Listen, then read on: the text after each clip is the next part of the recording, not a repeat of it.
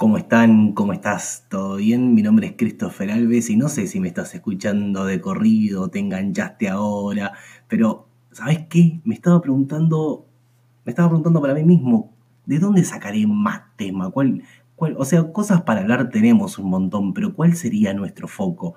Y me parece que si vos me estás escuchando por acá, tenés que tener Twitter, ¿verdad? Y Twitter, viste que es una guerra infinita, siempre hay alguno que lanza una puñalada al hígado de algún colectivo y se arma un quilombo hermoso abajo.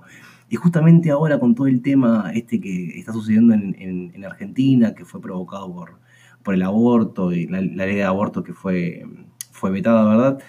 Eh, salió, un grupo de, personas a promover la apostasía. La apostasía sería que cuando te bautizas, quedas, cuando te bautizas, cuando te bautizan en realidad porque nadie te pide permiso, eh, se crea un registro en la, en la, iglesia, como que sos socio de, de, la iglesia y vas a continuar siéndolo hasta que no te des de baja. Bueno, darte de baja en la iglesia sería apostatar, realizar la apostasía, ¿verdad? Se hace un, un proceso por el cual la iglesia te tiene que desafiliar.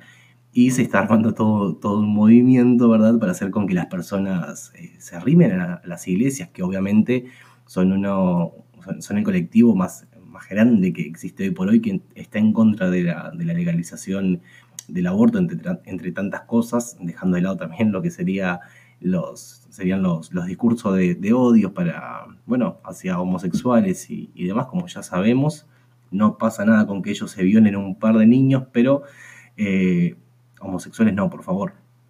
Pero en fin, hay una cuenta en Twitter que acaba de, lanzar un Twitter que es, genial. La cuenta se llama arroba apostasia o apostasía colectiva, también lo pueden buscar, y acaba de colocar lo siguiente. La Iglesia Católica informa que quienes apostaten, es una palabra difícil, de quienes apostaten serán automáticamente excomulgados Aprovechen ahora que no sabemos cuánto durará el combo 2x1. Es espectacular. Enseguida abajo Nacho le comenta, la apostasía no sería como una autoexcomulgación. Jajaja, no entiendo bien las diferencias. Si es alguna porquería metafísica, me chupa un huevo igual. Y le responde algo así. Es como decirle a tu pareja que te vas a separar y que te responda, mira que entonces no te quiero más. Espectacular, espectacular. Esto es realmente adictivo. Eh, Anabela pregunta enseguida debajo, ¿cuál es la diferencia entre una y otra? Y la cuenta quien hizo el primer tweet, Apostasía Colectiva, le responde, la apostasía es un pecado y la excomulgación el castigo. Y eh, debajo responden, pégame y llámame mártir. A todos y todas les interesades, eh, les digo que eh, existe una página que se llama apostasia.org y se tomaron la molestia de hacer una carta modelo eh, para que la completes y te sea muchísimo más fácil todo el tema del trámite para eh, realizar la apostasía, ¿verdad? Mm, por lo que se ve no es un trámite sencillo, pero tampoco es, es, algo, es algo imposible. Acá Sofi Carballo pregunta, pero ¿cuál es el, es el sentido de apostatar? Porque tipo, si no crees en la religión ni Dios, ¿por qué es necesario aclararlo? No entiendo en qué me afectaría. Acá tenemos a una persona que se está acercando a la desconstrucción, como contábamos en el, en el episodio pasado le responde debajo Tomás Trota, porque la iglesia utiliza la cantidad de fieles y bautizados que tiene para recibir subsidios de parte del Estado. Esto es muy cierto. Obviamente en Argentina la, iglesia sigue estando unida del Estado por esto mismo que él comenta. La iglesia presenta a, los fieles, entre comillas, ¿verdad? Las personas que fueron bautizadas sin permiso desde, desde niños, los presenta como si fueran mm, posibles eh, electores, ¿verdad? Como electores en potencia.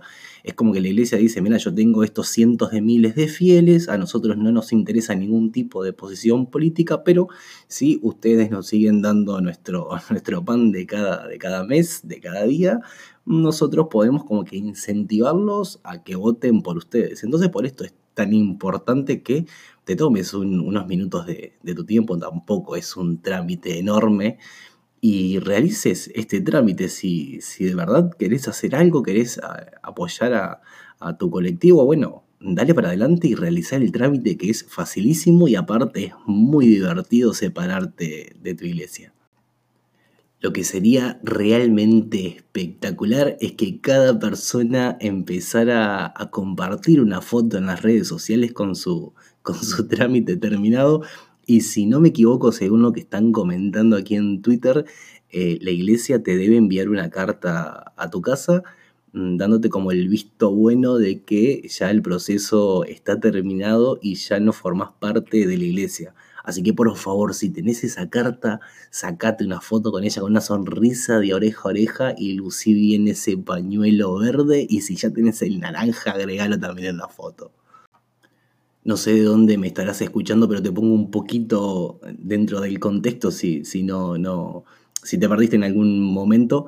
Eh, en Argentina en este momento se utiliza un pañuelo verde como insignia para todos aquellos que están a favor del aborto seguro, legal y, gratuito.